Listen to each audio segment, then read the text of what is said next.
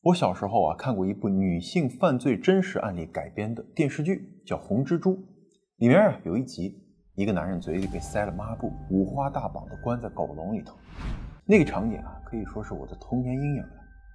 剧中那个男人呢是被色诱，然后带到出租房，关入狗笼中被残忍杀害，而剧情参考的现实就是我们今天要讲的案件。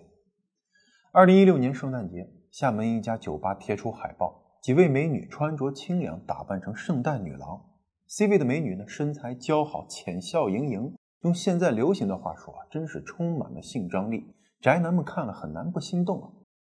这位芳名雪莉的夜场佳丽呢，真实身份竟然是背负着七条人命逃亡二十年的重案嫌疑人劳荣枝。而此时啊，她已经年过四十。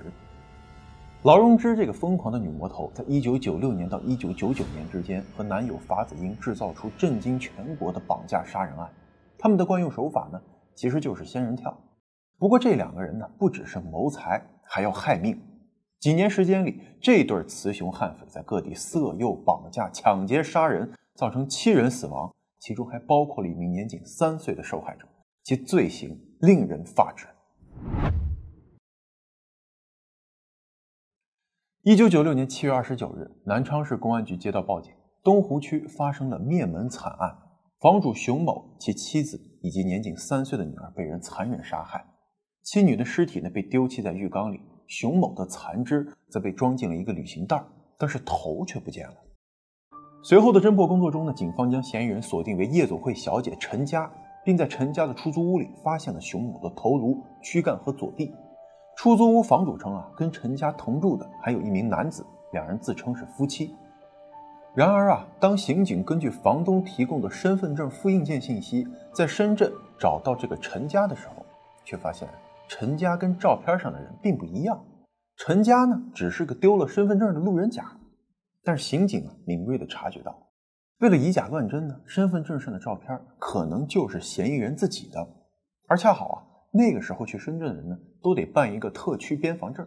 于是啊，警方拿着这张假身份证上的照片，跟特区边防证的记录这么一对比呀，很快就锁定了劳荣枝。然后又通过开房记录确定了法子英的身份。于是呢，警方迅速发出了带照片的通缉令。但此时啊，二人却消失在了茫茫人海中。从一九九六年四月份开始，全国性的第二次严打呢，正轰轰烈烈的展开。各地此起彼伏，举行着各类公判公审大会。法子英和劳荣枝算得上是顶风作案了，但当时啊，因为刑侦技术有限等等原因啊，警方并没有及时抓到他们，这也就导致了后来悲剧的接连发生。那么，这对雌雄悍匪是怎么走到一起的？他们天生就是杀人狂吗？即便是知道劳荣枝案的人。也无法理解，她这个女魔头啊，曾经是一名小学教师。一九七四年呢，劳荣枝出生在江西省九江市滨江东路的石油家属院，这是一个典型的石油工人家庭。父亲在九江石油分公司负责油库保卫工作，母亲呢曾经是九江石油分公司的家属工。一九八九年初中毕业后呢，劳荣枝考上了九江师范学校的幼师专业。在那个时候啊，中专师范是很吃香的，因为毕业后工作包分配啊。因为当时呢，九江师范学校仅有一个幼师班，只有容貌、身材、性格都优秀的学生才能入选这个幼师班。毕业以后，劳荣枝就顺理成章的成为了九江石油分公司子弟学校的小学语文教师。劳荣枝的二哥说，他从小就很懂事，学习不用人费心，班上的前几名，总拿奖状回来，字儿也写得清秀，年轻漂亮，有才华，又是教师专业。劳荣枝啊，是当时家里头学历最高的人，也是全家的骄傲。可以说，劳荣枝的人生轨迹到这儿呢，都是令人羡慕的乖乖女。上个世纪九十年代的经济浪潮里啊，一些传统行业日渐式弱，周围呢时不时传来倒闭、下岗的风声。劳荣枝全家所在的这个石油公司呢，体量小，员工不多，渐渐的呀，就传出消息来说，子弟小学要撤了。实际上呢，确实是很快撤了。劳荣枝想走关系，进入江西省石油公司的业务科。这个部门啊，联系子弟小学，让年轻漂亮的女教师去跳舞。劳荣枝啊，就出去过好多次，每次呢，总是半夜十一二点才回家。如今看来，应该是在那段时间里，他的心思啊，就已经活了。一九九三年呢，在朋友的婚礼上，十九岁的劳荣枝遇见了改变他一生的男人法子英，可以说这是一次致命的邂逅。法子英这个九江知名的流氓混混，小学三年级就辍学了，十七岁因为抢劫入狱八年，出狱后啊，在道上是名声大噪。他在家中排行老七，所以大家就叫他法老七。法子英呢，不仅比劳荣枝大十岁，而且已经结婚生子。朋友婚礼当天，他用摩托车送劳荣枝回家。劳荣枝被法子英展露出的这个英雄气概所吸引，二人很快就走到了一起。劳荣枝从小学老师就变成了道上大哥的女人。一九九六年六月，因为生意纠纷啊，法子英和六七个人带着土枪、砍刀围殴对方，将对方打成重伤后呢，便带着劳荣枝逃离了九江。两个人先后在深圳、上海经商，都没成功。但生活呢，开销又很大，于是啊，一个社会小混混和一个小学老师。从此就成为了杀人劫财的黄金搭档。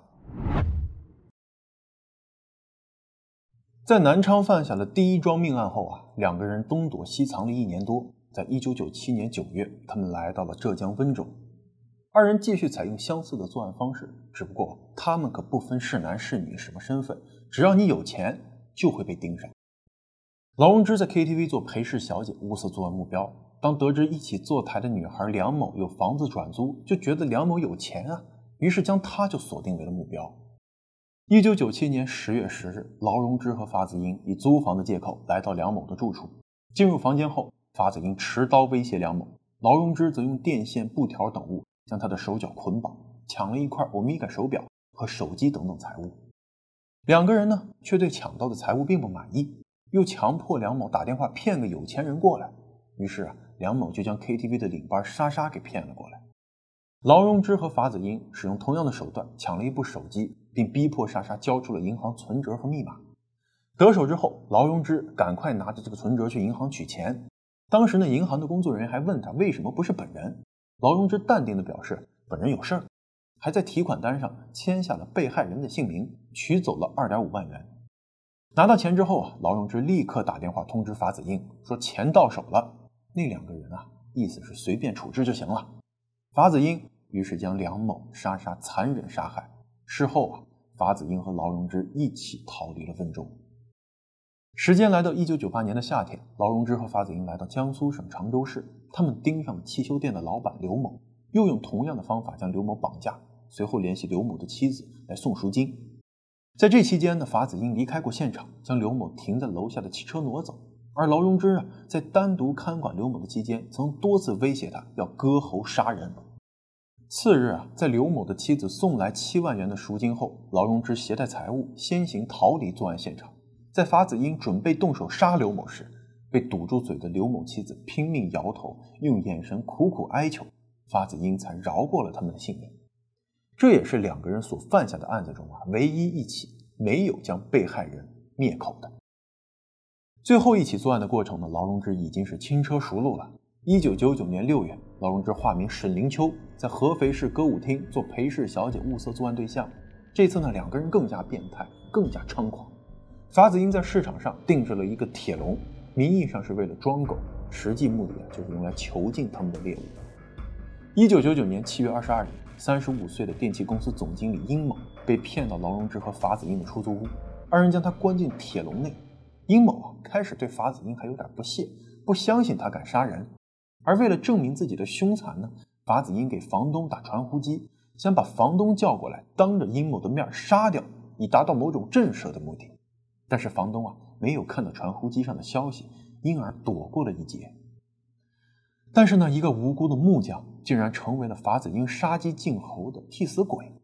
法子英见房东没回传呼，就跑去了合肥六安市场。以家里装修的名义，把一名来自安徽的木匠骗到了屋中，当场用刀猛捅木匠背部，在殷某面前砍下了其头颅，并将尸体放入了劳荣枝刚买回来的旧冰柜里存放。可怜的木匠就这么成了劳荣枝和法子英刀下的冤魂。这种对无辜生命的完全漠视，正是他们最令人发指的邪恶之处。在目睹木匠被杀害的过程后，殷某彻底被吓懵了。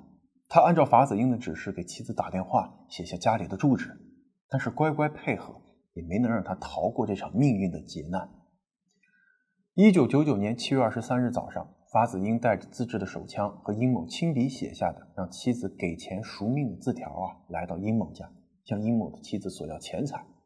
殷某的妻子呢，以筹钱为由，让法子英在家中等待片刻，随后啊外出报警。接到报警后，警方迅速出动，对法子英形成了合围。我跟你说啊，放下武器是唯一的出路。珍惜生命，我不想杀你，我主手就是一下子就要你打。我认为你，穿子上去。我跟你讲，我认为你也不会杀的。生命跟我的生命是一样的。对，这很珍贵的。珍贵什么呢？嗯，报警的话，你拉一点工资。经过一个多小时的对峙，警察向屋内投掷催泪弹，法子英持枪向外逃窜时被警方击中右腿，擒获。走。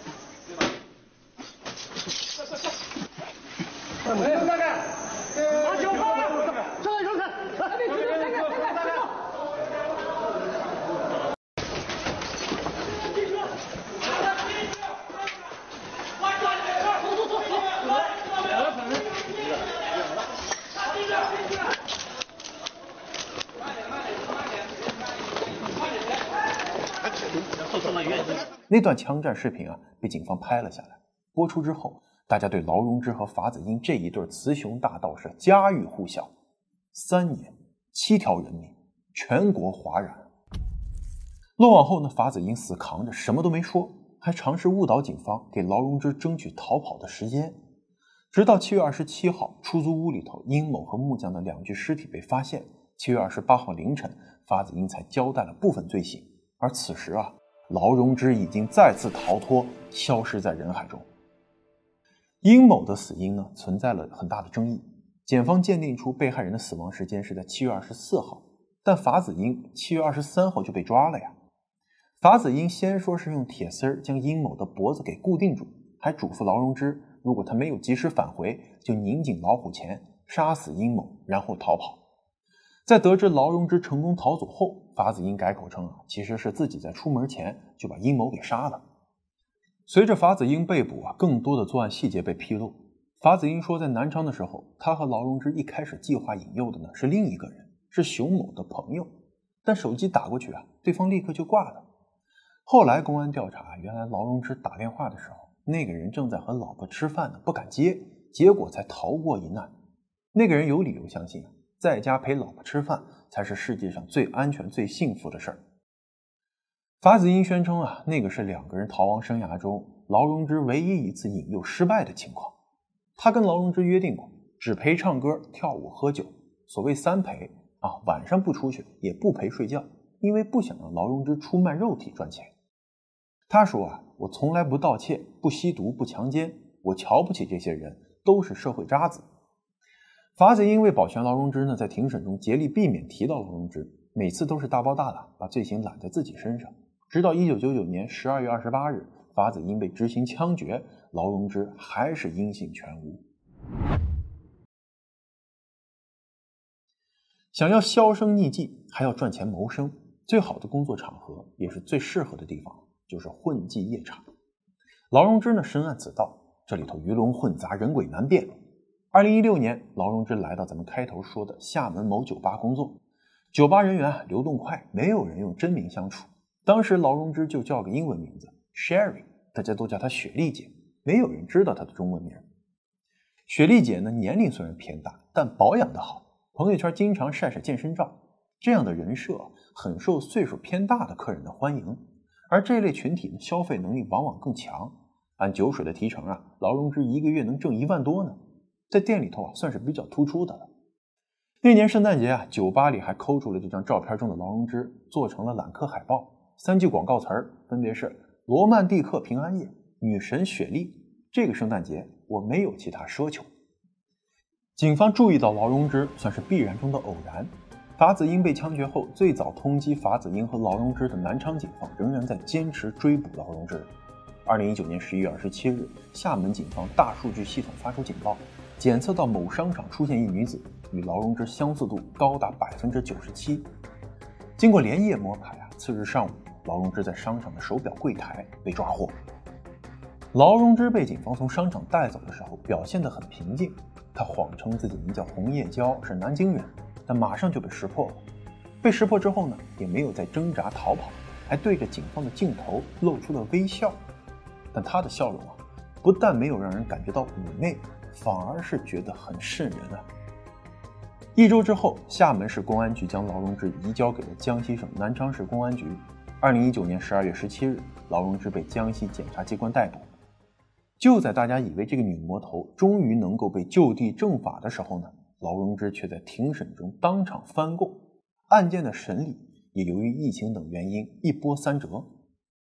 二零二零年十二月二十一日，江西省南昌市中级人民法院开庭审理劳荣枝案。在庭审现场，劳荣枝是演技大爆发，表现得楚楚可怜，说话柔声细语的。只是鳄鱼的眼泪啊，洗刷不掉滔天的罪行。劳荣枝呢，想把自己塑造成傻白甜的笨女人，使出浑身解数，百般狡辩，表现出很强的求生欲。他称自己啊是长期受到法子英控制，否认与法子英合谋，甚至说出了类似偶像剧的台词儿：“我不敢说，我是温柔、善良、胆小，但是事实上，我给所有人的印象都是这样。”我跟法子英在一起，他对我的长期的这种控制和利用，我不知道为什么会走上这条路，我不知道为什么会卷到这个事情当中。不得不说啊，劳荣枝的演技简直是出神入化呀，吊打内娱某些流量明星啊。他声称没有法子英，自己就不会犯罪。他承认绑架罪、抢劫罪，但否认故意杀人罪的指控，把锅啊甩的是干干净净。我这一辈子没有杀过一只鸡，没有杀过一只鸭，我不敢去做这样的事情。我只有感恩，做人要有一颗感恩的心。提醒一下哈，那个直接回答辩护人的发问。在总结自己多年的逃亡生活时呢，劳荣枝将自己的所作所为说成是被法子英逼迫不得已而为之。当年的我二十一岁，年轻单纯，涉世未深，不懂法，被法子英利用胁迫，才造成无法弥补的错误。这段讲述中有多少真实的成分已经无法验证，但如果劳荣枝想跑，有无数次机会。两个人的多起作案中，劳荣枝都是先走一步的那个，之后才在某个地点和法子英会合。最后一次作案中呢，一九九九年七月二十三日上午，法子英去找殷某妻子之前呢，就跟劳荣枝约定，如果中午十二点前他还没回来，就赶紧逃吧。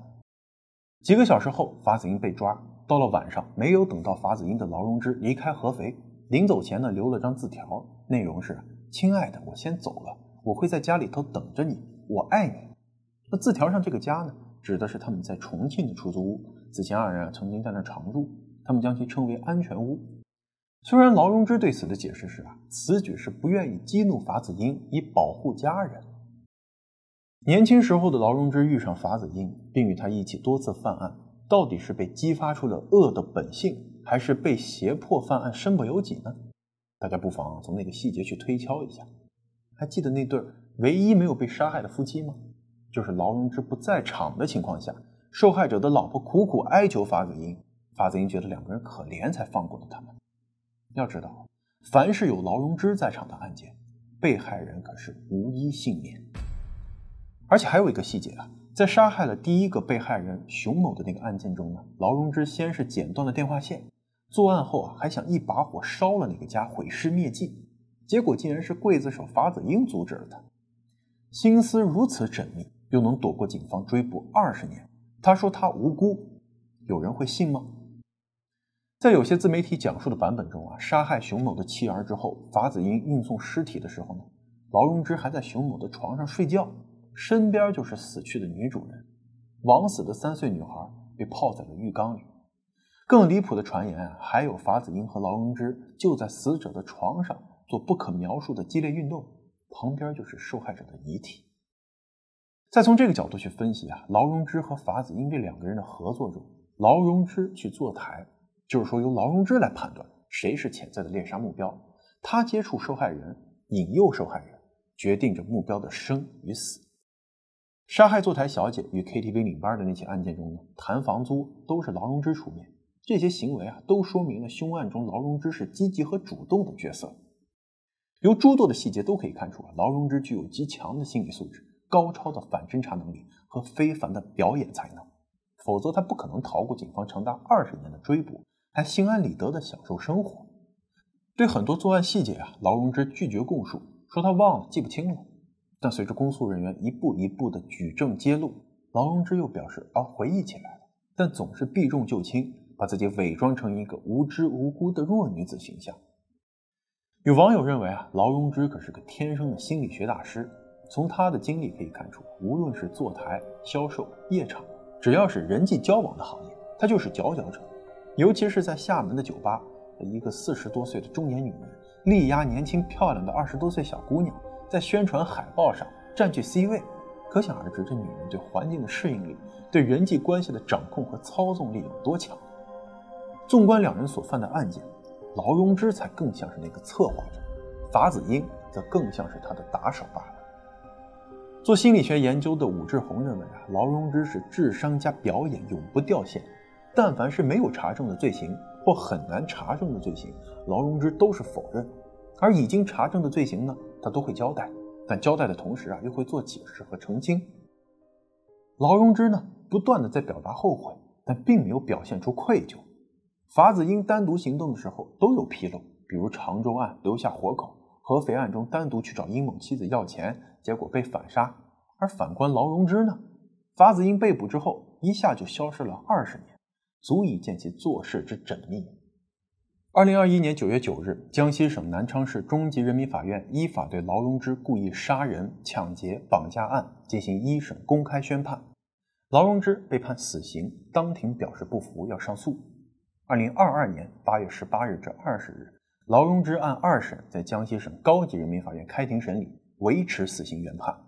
二零二三年十二月十八日上午，劳荣枝被执行了死刑。从一九九六年七月首起案发到劳荣枝被执行死刑，这起跨世纪复杂的大案已经历经了二十七年。时过境迁啊，被害人熊某一家人居住的南昌的那个房子还在。老邻居呢，对二十年前的灭门惨案记忆犹新，对劳荣枝伏法表示大快人心。法子英和劳荣枝，一个姓法却毫不知遵纪守法，一个姓劳却满脑子不劳而获。为了求财，两个人摧毁了数个家庭，更给被害人的亲属造成了巨大的精神伤害。当年那位无辜被害的木匠啊，留下了三个年幼的孩子，媳妇是一个普通的农村主妇，二十多年来独立支撑照顾三个孩子和一个失明婆婆，欠了几十万的外债。